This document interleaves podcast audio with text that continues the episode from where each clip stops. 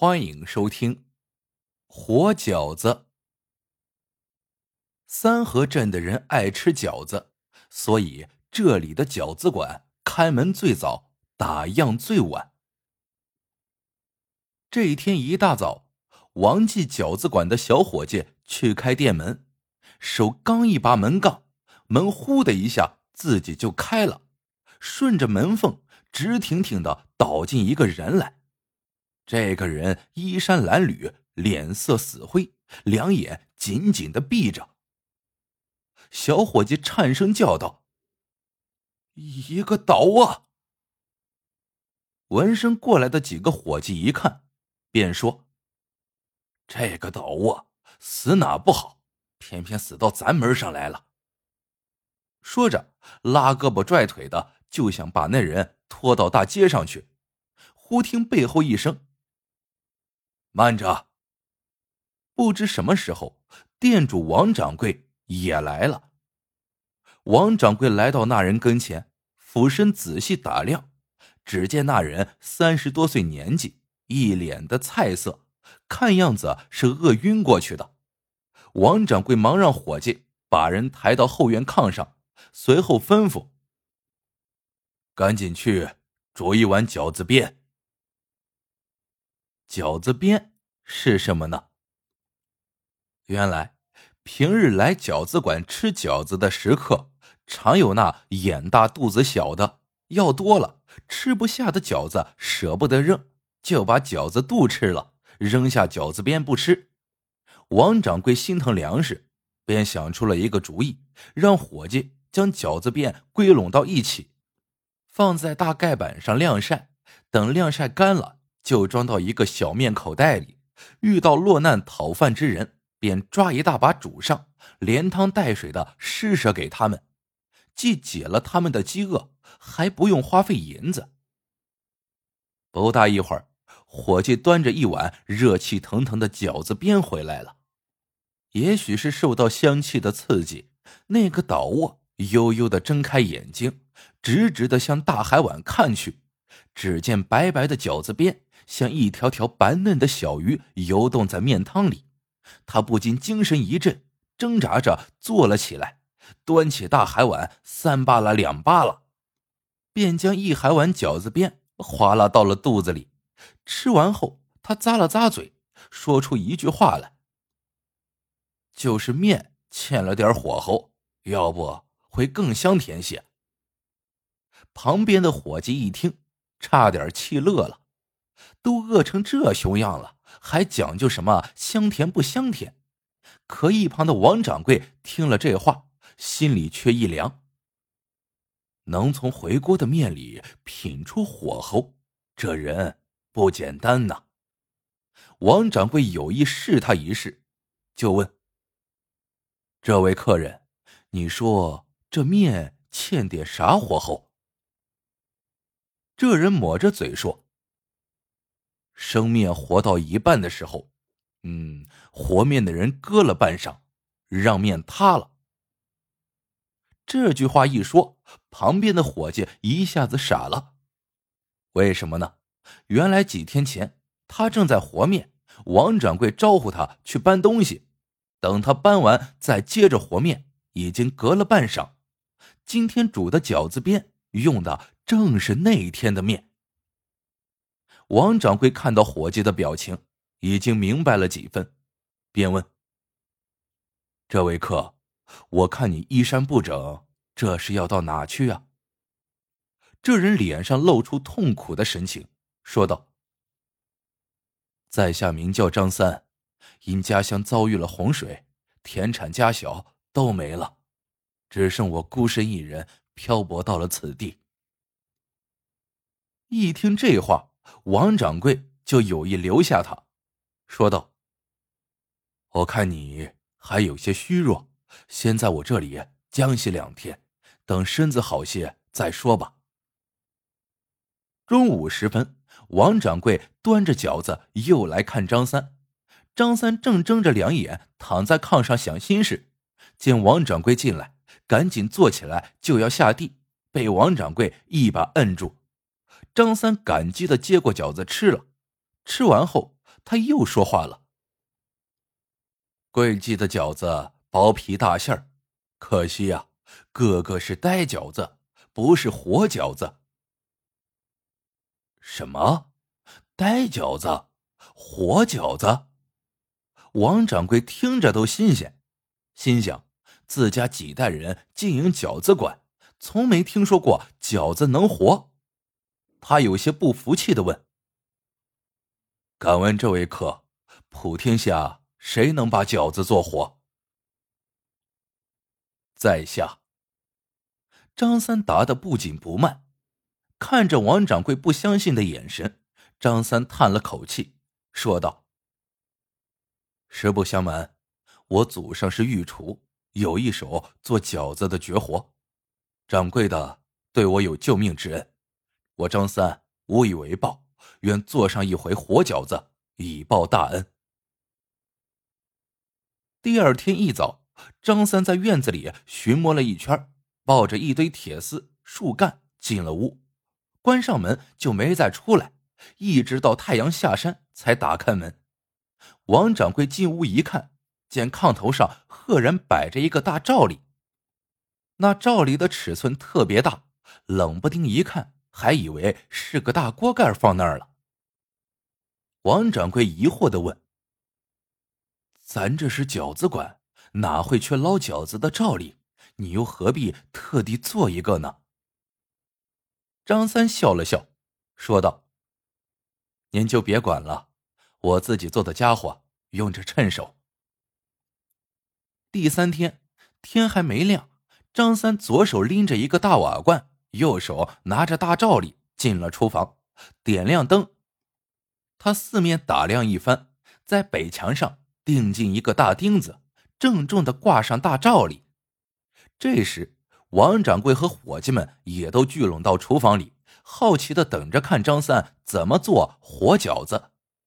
只见张三扎上围裙，拎起一大袋面，来到案板前，高抬手臂，轻抖面袋，面粉一点不落，全被抖进跟前的大面盆里。接着，他拎过大瓦罐，手腕一抖，罐里的水便划出一道弧线，均匀的洒在盆里。这罐里的水啊，可不是一般的水，这是张三特地准备的阴阳水。他头天子时，将滚开的热水倒入罐内，然后盖上盖子，让热水在瓦罐内蒸腾，热气在盖子上不断凝结成水柱，再调回热水内，这样循环一夜，罐内的水变成了阴阳水。用阴阳水和出的面，不仅能激发出面粉的清香，还能够让面粉有极大的弹性。和完面。张三开始切馅儿，他用的是窖冰镇着的新鲜牛肉，刀光飞舞中，细如发丝的牛肉丝纷纷扬扬的堆成了一座小山。张三边切边解释说：“肉馅不用剁，而用切，因为剁成的肉糜是烂肉，会失去肉的鲜香。”王掌柜在一旁暗暗佩服，果真是个高手。很快，张三就包好了饺子。他擦擦手上的面粉，对王掌柜说：“掌柜的，饺子都准备好了。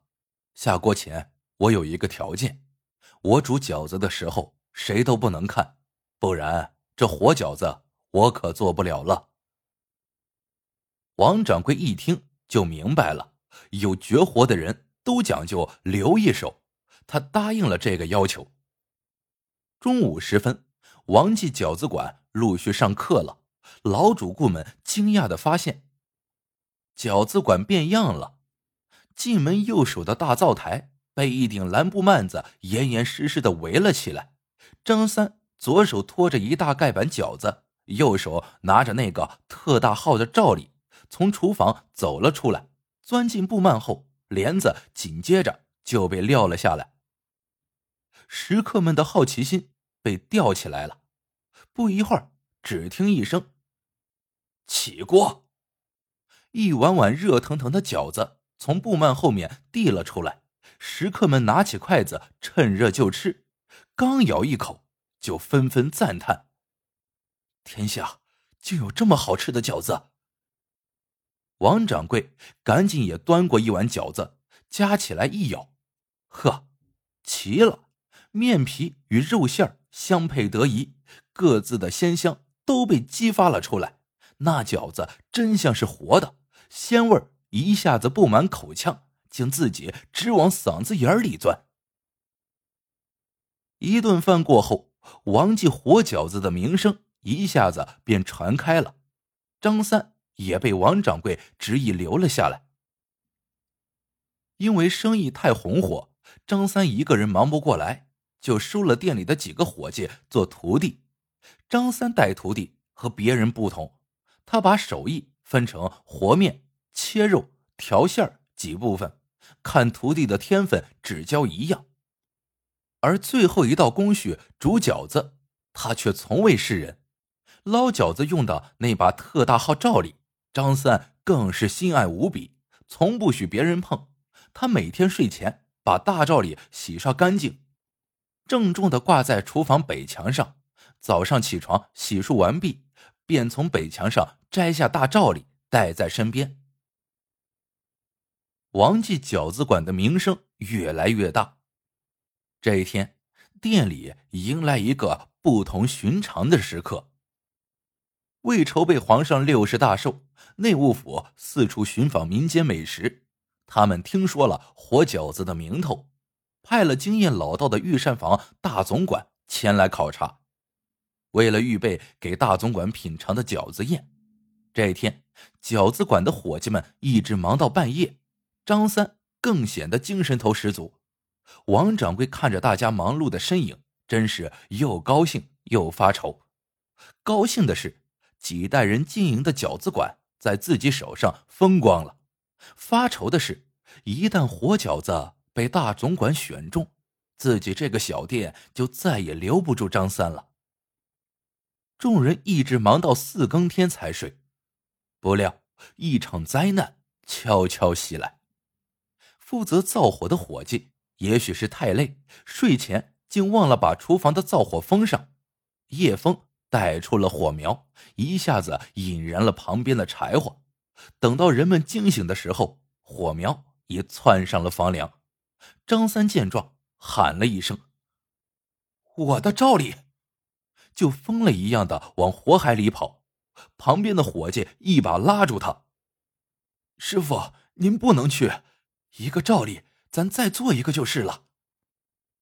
明天就要给大总管上活饺子，再做。”哪来得及？张三一把挣脱徒弟，不顾一切的冲进了火海。张三一冲进厨房，便觉浓烟扑面。仗着对厨房的熟悉，他还是摸到了北墙，一下子就找到了那把大罩里。真是万幸，大罩里好好的，没被烧着。张三舒了口气，抱着罩里就往外跑。恰在这时，厨房的大梁被烧断了。一下子掉下来，正砸在张三的头上。张三晃了几晃，便倒了下去。火终于扑灭了，张三却死了。一直到断气，他手里还抓着那把被浓烟熏黑的大罩里。望着一片狼藉的厨房，王掌柜欲哭无泪。正午时分，大总管在当地。大小官员的簇拥下来了，王掌柜带着伙计们强忍悲痛，开始包饺子。看着伙计们分工有条不紊，王掌柜多少有些安慰，心想：多亏张三尽心尽力带了这些徒弟。一盏茶过后，白生生的饺子端上桌来，大总管夹起饺子咬了一口，空气仿佛停滞了。所有人都紧张的盯着他的表情，王掌柜心里说：“凭你见多识广，也得被活饺子的美味折服。”可是大总管的眉头皱了起来，他黑着脸放下筷子，说了一句：“哼，徒有虚名。”便拂袖而去。王掌柜吓傻了，半天才反应过来。他连忙夹起桌上的饺子一尝，天哪，饺子的皮馅都没什么差错。可不知为什么，就是没了那股独特的鲜活劲儿。昔日那俗不可耐的呆饺子又回来了。那一天，王掌柜让伙计按着张三生前所教，连煮了三波饺子。真是怪了，一样的材料，一样的手艺，却再也做不出活饺子的味道了。从此，王记饺子馆的生意一落千丈。望着萧条的店面，王掌柜只好宣布暂时歇业。正在王掌柜犯愁的时候，镇上又出了一件怪事连着几天夜里，镇上的人们都被一种奇怪的声音惊醒。每到半夜，街上就会传来重物敲击地面“咚咚咚”的声音，随后便是一个男人嘶哑着嗓子喊：“谁敢惹我的大脑袋？谁敢惹我的大脑袋？”让人听了毛骨悚然。到了白天，大家聚在一起议论纷纷。有人说，那声音是从王记饺子馆的方向响起来的，绕镇子一圈后又在那里消失了。王掌柜郁闷到了极点，他跟大家商定，今夜自己带着两个胆大的伙计，看看到底是什么妖魔鬼怪发出的声音。夜里。王掌柜带着两个伙计，一人拿一根大粗棒子，隐在店门后。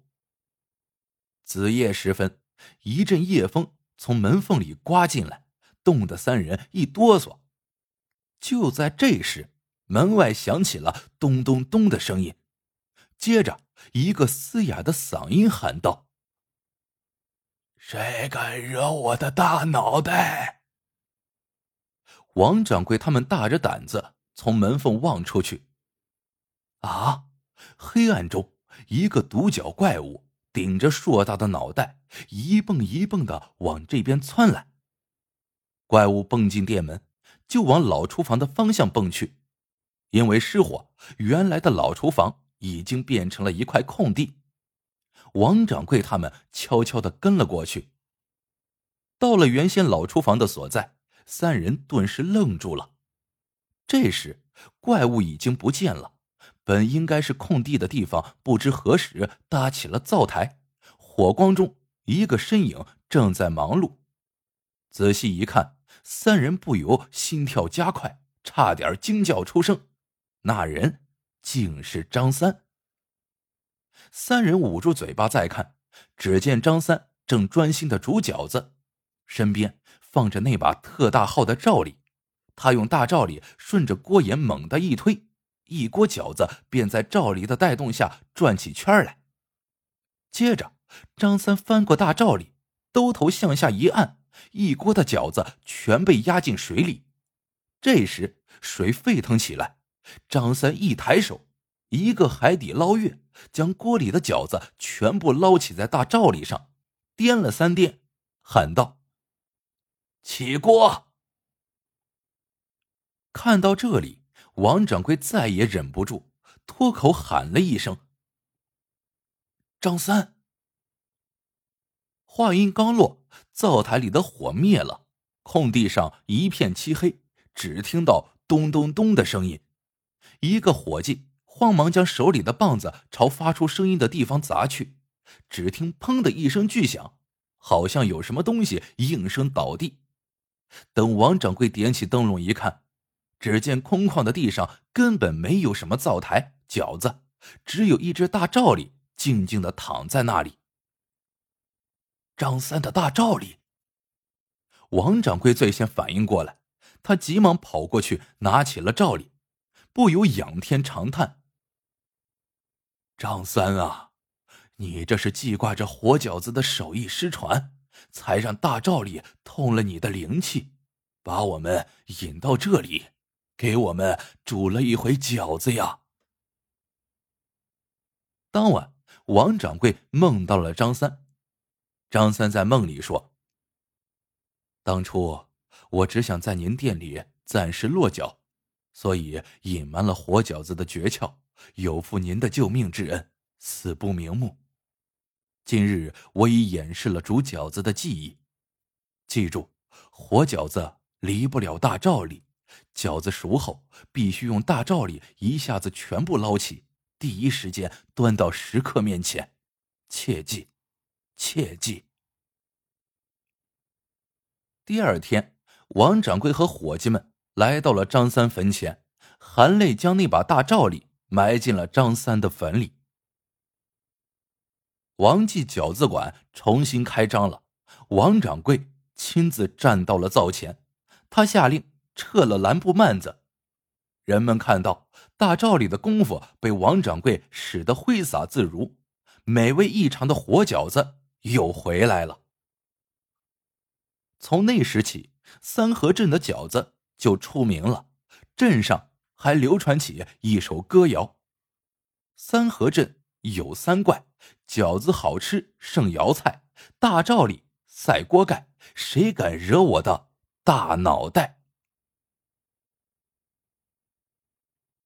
好了，这个故事到这里就结束了。